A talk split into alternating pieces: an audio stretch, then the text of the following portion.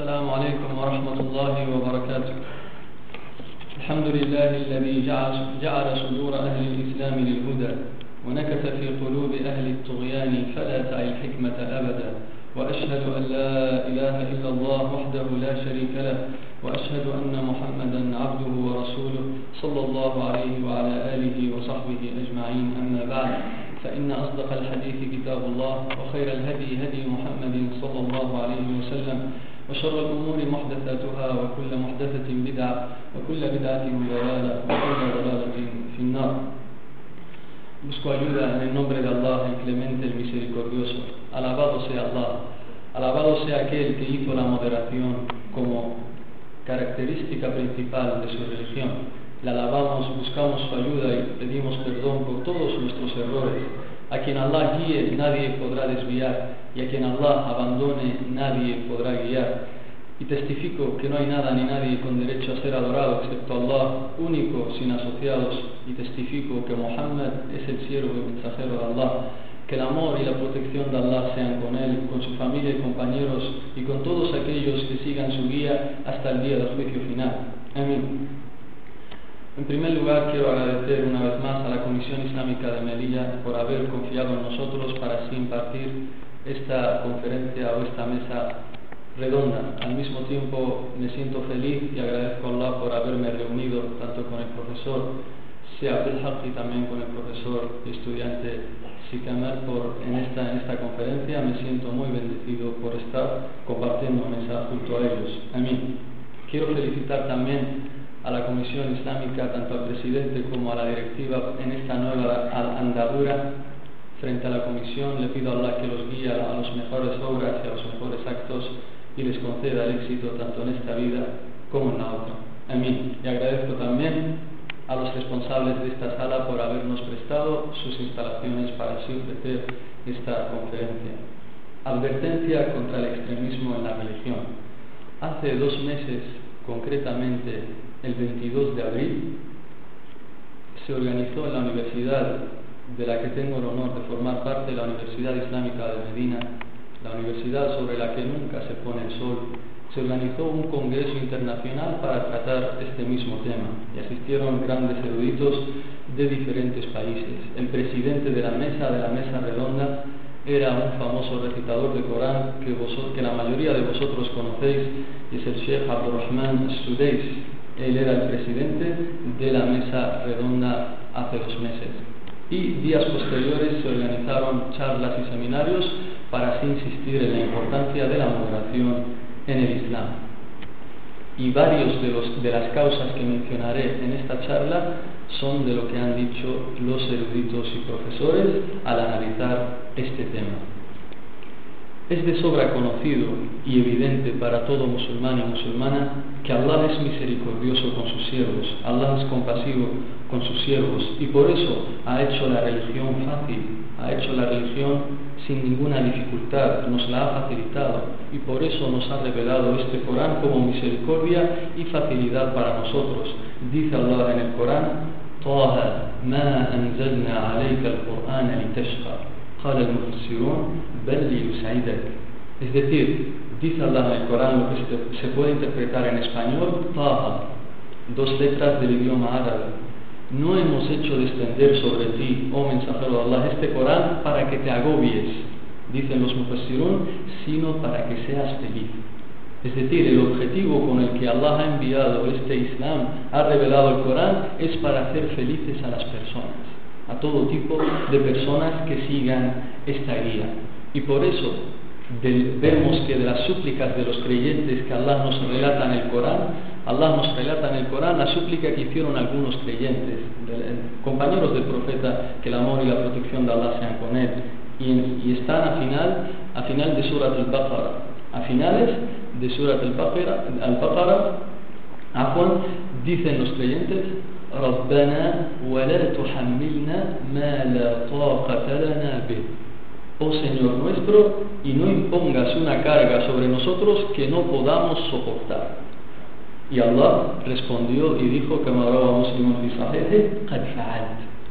Allah dijo, efectivamente yo no os impondré ninguna carga que no podáis soportar. Por tanto, extraemos de estos versículos que Allah quiere la facilidad para nosotros. Y por si hay alguna duda, dice Allah en el Corán, Allah quiere de vosotros la facilidad y no quiere dificultaros las cosas, no quiere complicar las cosas. Por tanto, esto es uno de los objetivos que Allah nos menciona en el Corán. Nadie lo puede negar. Las aleyas son clarísimas. Y para enfatizar, enfatizar más este hecho, nos dice el profeta sallallahu alayhi wa sallam, كما روى النسائي في سننه أن النبي صلى الله عليه وسلم قال إن هذا الدين يسر ولن يشاد الدين أحد إلا غلبه والحديث صححه الشيخ الألباني رحمه الله تعالى كما في صحيح النسائي El profeta, la paz y las bendiciones de Allah sean con él, nos dice, Inna. Esta religión es facilidad. La clara, esta religión es facilidad. Dice, y todo aquel que imponga severidad, dureza en la religión, lo acabará venciendo la religión. Acabará acabando con él, valga la redundancia. El profeta lo deja clarísimo. Todo aquel, todo aquel que vaya a la dureza en este, en este din, la religión acaba con él. Y no puede, tal como nos decía nuestro profesor Seabdelhad, no pueden ni ellos mismos seguir con aquello en el que se han, con aquello en el que se han excedido o exagerado o ido eh, a los extremos. Por eso el profeta sallallahu nos dice esta religión es facilidad. Y por eso Allah en el Corán, y ahora entenderemos mejor el versículo que está en Surat al-Baqarah, en el que Allah subhanahu wa ta'ala nos dice, وَكَذَلِكَ جَعَلْنَاكُمْ أُمَّةً وَسَطًا y de esta forma hemos hecho que seáis una nación, una comunidad, una umma moderada, moderada, es decir, en, el punto medio entre dos extremos, entre la negligencia, el ser descuidado y el ir a la exageración y a los extremismos. Allah nos ha hecho así,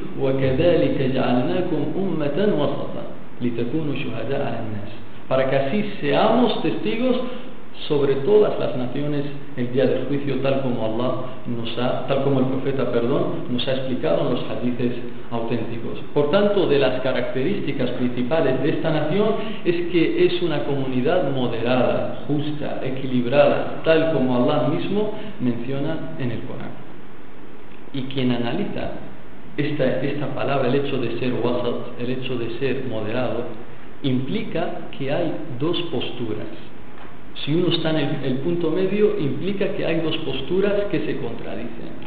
Una es, como dije, la negligencia, el ser descuidado, el que te da igual todo, no respetas nada. Y la otra postura es el extremismo, que vas a la exageración, traspasas todos los límites que te ha permitido Allah y su mensajero. Por tanto, de este hecho del último hablaremos en esta charla y recordaremos en español lo que nos ha mencionado nuestro profesor Seabdelhaq en su introducción. Y el profeta, para dejar claro que, el extremismo y la exageración están prohibidos en el Islam, lo menciona en varios hadiths. Dice el primer hadith que está en Sunan ibn Majah, Iyakum wal Tened cuidado con los extremismos en la religión, pues ciertamente lo que llevó a la destrucción a los pueblos anteriores a vosotros fue el extremismo en la religión. فإنه أهلك من كان قبلكم الغلو في الدين كما في رواية ابن ماجه وصححها الشيخ الألباني رحمه الله تعالى Tened cuidado con el extremismo en la religión, pues ciertamente lo que acabó con los pueblos anteriores, las naciones anteriores a vosotros, ¿qué fue lo que acabó con esas naciones? Que ahora ya no, se habla de ellas, ya no existen ni nada. Fue, dice el profeta, al Fue que iban a los extremos y exageraban en su adoración. Y para enfatizarlo más, dice el profeta, tal como nos, dice, nos recordó también nuestro profesor, هلك المتنطعون هلك المتنطعون هلك المتنطعون كما في صحيح مسلم Este hadith lo reporta Sahih Muslim en su, en su, eh, Muslim en su Sahih.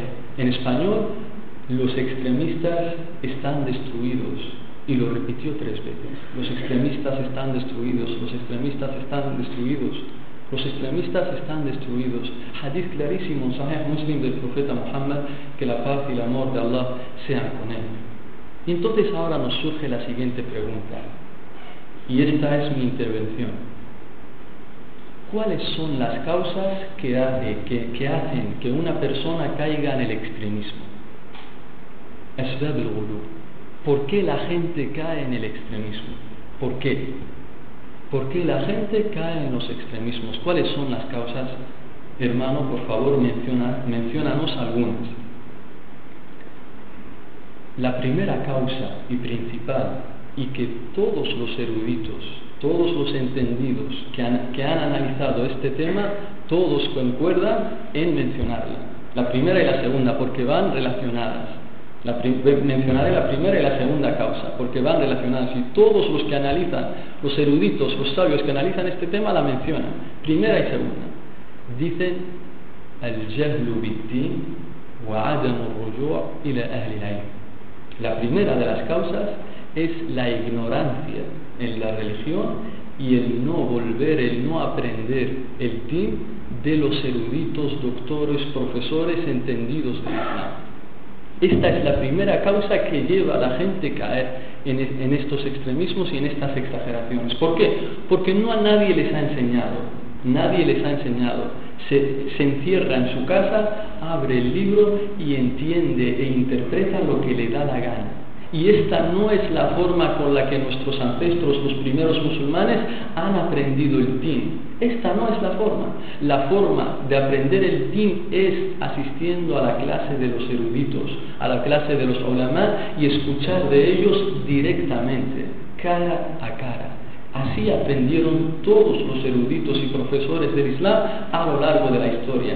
Y no lo decimos nosotros hay una prueba, un hadith que está en Sunan, Sunan Abi de que el din se aprende escuchando de los sabios y no encerrándote en tu casa, porque todo lo que decimos aquí tenemos que presentar las pruebas. No te vamos a creer, hermano Hisham, hasta que nos traigas las pruebas de lo que dices. Tus palabras se las lleva el viento. Mientras no presentes las pruebas, no te vamos a creer. Dice,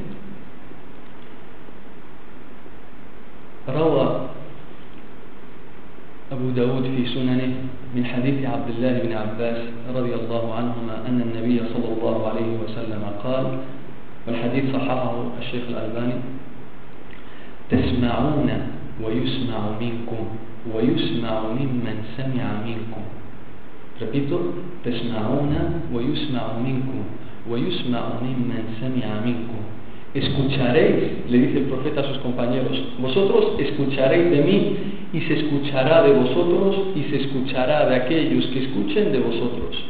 Dicen los eruditos que explican este hadith, este hadith es prueba fundamental de que este din se aprende escuchando directamente de la gente de conocimiento, directamente de los sabios. هذا الحديث أصل لأن العلم يؤخذ بالتلقي عن العلماء este hadith es la prueba fundamental, porque dice escucharéis de vosotros y vendrá gente y escuchará de vosotros y vendrán otros y escucharán de vosotros y así. Y es una cadena que nunca se acaba.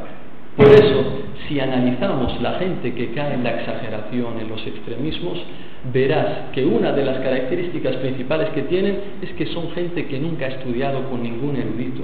No se le conoce por estudiar con los, con los sabios ni en ninguna universidad de estudios eh, religiosos islámicos ni nada por el estilo.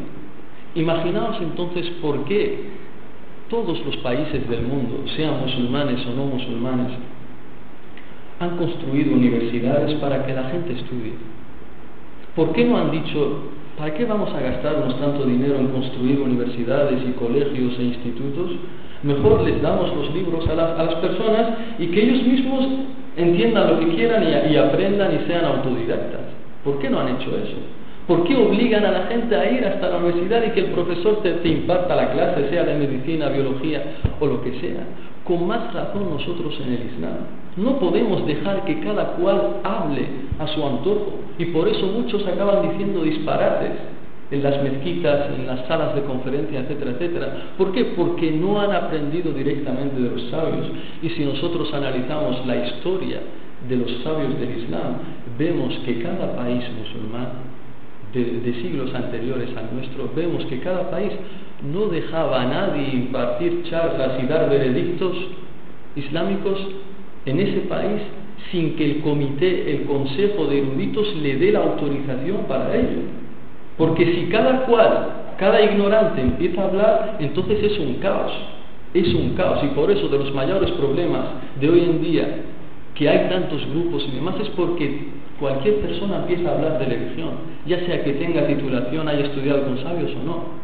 Imaginaos alguien sale un puesto en, un hospital público o en una clínica privada para médico o cirujano y se presenta a un hombre y le preguntan, bueno, deme su, titulación o sus estudios o algo.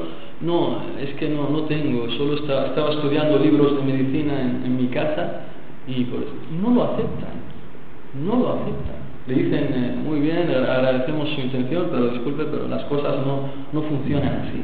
Lo mismo pasa con, con el din. Y es más grave el din porque estás hablando en nombre de Dios. Tal como, tal como dice Ibn Qayyim, en su libro I'lam lo tituló los sabios es como si firmaran de que Dios dice esto y su mensajero. Alguien que se pone a hablar de religión es como si está firmando de que Dios dice esto. Imaginaos entonces si, habla cualquiera. Y por eso nos dice el imam Malik, que murió en el año 179. Fijaos, esto es un ejemplo práctico de que en el din solo se habla si la gente te autoriza, si la gente competente, otros sabios te dan ese reconocimiento y esa autorización para así hablar. Dice el imam Malik, rahimahullah ta'ala, fijaos, murió en el año 179, ahora estamos en, año, en el año 1435, estamos hablando de más de mil años atrás. Dice el imam Malik, ما جلست للفتوى حتى شهد لي سبعون سبعون شيخا أني أهل لذلك ما جلست للفتوى حتى شهد لي سبعون شيخا أني أهل لذلك No me he sentado en la mezquita, en las reuniones, para así hablar de ti, dar veredictos, etcétera, etcétera, hasta que 70 sabios, 70 sabios dieron testimonio y autorización para que yo, de que yo efectivamente sirvo para esto y soy alguien competente para esto. Fijaos, 70. Por eso muchos de los problemas que tenemos hoy en día es porque cualquier persona habla, no se la conoce por haber estudiado con los eruditos ni nada, solo se encierra, como digo, coge los libros e interpreta lo que le dé la gana. ¿Qué dice Sheikh al-Islam Ibn Taymiyyah, que murió en el año 728? ¿Qué dice? sobre aquel que solo lee libros, se encierra en la casa y no aprende con los sabios y demás. ¿Qué dice? قال شيخ الإسلام ابن تيمية رحمه الله تعالى في مجموع الفتاوى في مجلد العاشر. ومن أعماه الله ومن أعماه الله لم تجده كثرة الكتب إلا حيرة وضلالا. ومن أعماه الله لم تزده كثرة الكتب إلا حيرة وضلالا. quien Allah haya cegado no le haya dado, no le haya dado su luz, la luz del conocimiento por haber aprendido con los eruditos, dice, la abundancia de libros, el leer muchos libros sin una guía, no le aumentará sino más desvío y desconcierto. No le aumentará sino más desvío y desconcierto. Por eso, nuestro mensaje es que el din se aprenda con los eruditos, tal como dijo el profeta, que la paz y el amor de Allah sean con él. La segunda causa, perdón, la tercera causa que lleva a que la gente caiga en los extremismos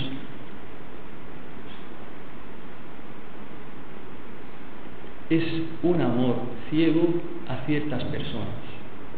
Un amor ciego y exagerado a ciertas personas.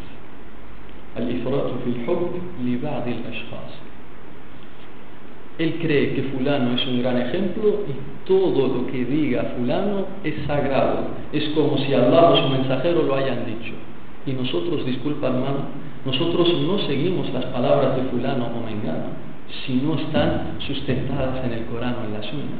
Por eso el amor ciego hacia una persona, el verla como el ejemplo, el que verdaderamente sabe sobre el Islam, etc., y no poner límites sobre ello, conlleva a los extremismos. Él no concibe que esa persona se pueda equivocar, no lo concibe.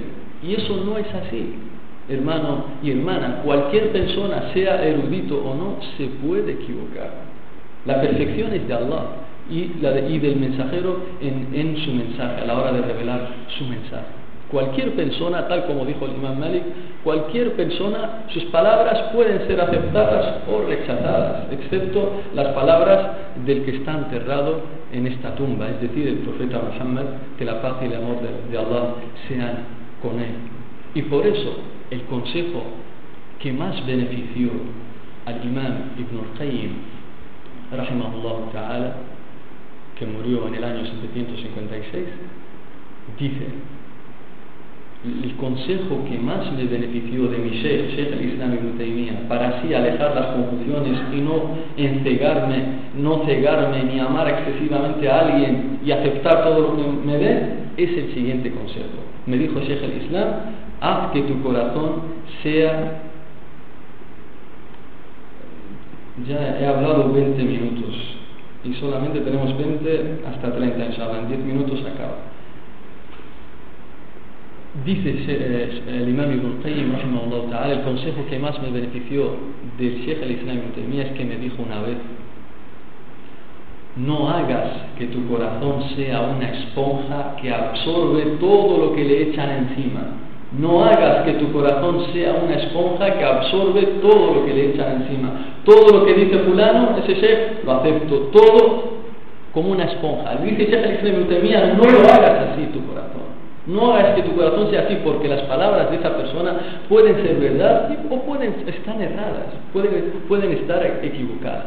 Dice al contrario, haz que tu corazón sea como un cristal, como un vidrio, a través del que pasa por arriba las cosas, pasan las palabras, las frases, y tú vas mirando aquella que, que esté bien, aquella que concuerde con lo que dice Allah su mensajero, la coges, la aceptas, y aquella que está mal, la dejas pasar por el cristal, pero no hagas que tu corazón sea como una esponja, porque eso muestra que no tienes personalidad, eso muestra que solamente sigues ciegamente a lo que te dicen los demás. Y por eso, de las frases que dijo Ali anhu, y otros de los primeros musulmanes, dice, conoce a la verdad y conocerás a su gente pues a las personas se las conoce por medio de la verdad y no se conoce a la verdad por medio de las personas. الرجال يعرفون بالحق ولا يعرف الحق بالرجال en árabe. La verdad se conoce las personas se las conoce por medio de la verdad y no se conoce a la verdad por medio de las personas. Esto lo dijeron el compañero del profeta y grandes sabios después de él. Por tanto, el hecho de que lo diga fulano no lo hace verdad. Si viene de Allah y su mensajero, es verdad. Si viene de otro que no es Allah y su mensajero, paramos, lo comprobamos. Si está en el Corán y la Sunna, lo aceptamos. Si no está, discúlpame hermano, discúlpame profesor, es tu opinión y ahí se queda. Pero yo no estoy obligado a seguirla, porque es tu opinión. Yo lo que Allah me ha dicho, obedecer a Allah y obedecer al mensajero. Y a la gente de autoridad sobre vosotros, es decir, la gente de conocimiento, si es que siguen a Allah y su mensajero. Siguiente causa que lleva a la gente a caer en los extremismos es el deseo de fama y reconocimiento.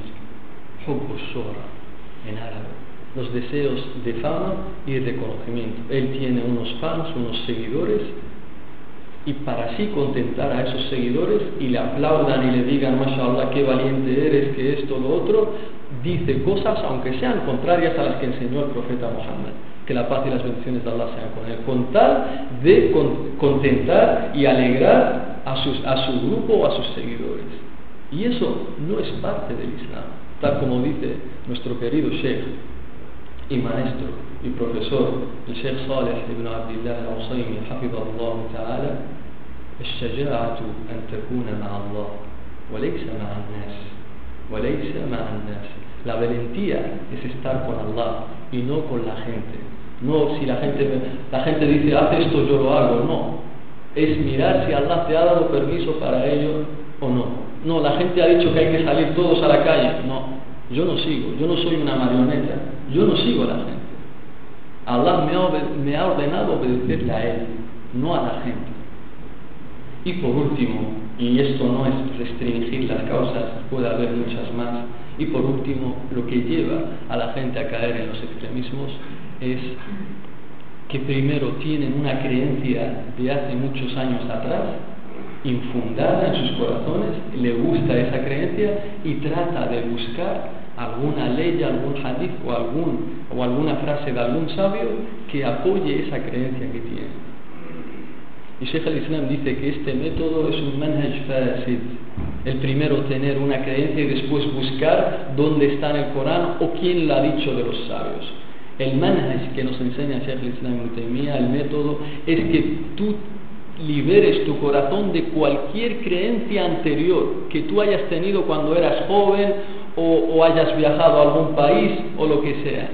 Te liberes de todas esas creencias y abras tu corazón para lo que te enseña de verdad el profeta Muhammad en el Corán. Para lo que te enseña Allah a través del profeta Muhammad en el Corán.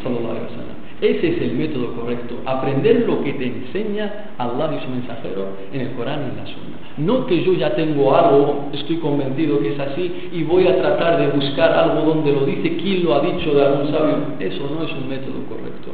Eso es, eso es manipular eso es manipular las ideas para así engañar a la gente, porque Allah no te ha dado permiso para ello.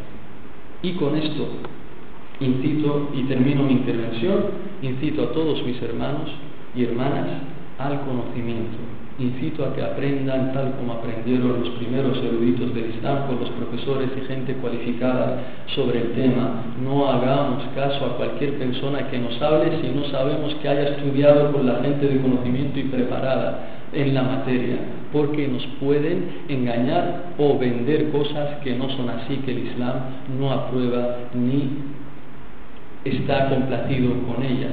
Y sin ir, más, lejos, quiero que seamos un ejemplo de gente que influye positivamente en sus sociedades, de gente que se la conoce por estudiar, por los buenos modales y, alejada de cualquier problema y conflictos innecesarios, tal como dijo el profeta sallallahu alaihi wasallam, "Bashiru wa la tu'assiru." "Bashiru wa la tunaffiru wa yassiru wa la tu'assiru." Dad buenas nuevas, alegrad a la gente y no espantéis. Este hadith está en, lo reporta el Imam Bukhari en su libro Adab al-Mufrad y el Sheikh al-Albani lo declaró auténtico. Dijo el profeta, alegrad a la gente, es un consejo que les daba a sus compañeros, alegrad a la gente y no las espantéis, facilitad las cosas y no las hagáis difíciles.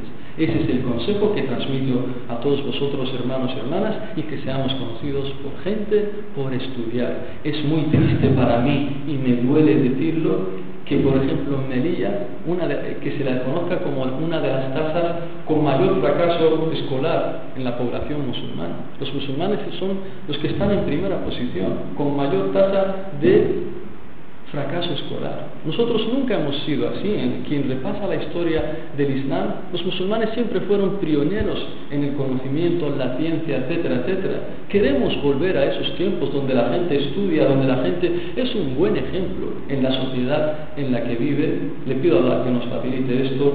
Disculpad el, haberme alargado un poco, me como y le cedo la palabra a mi querido hermano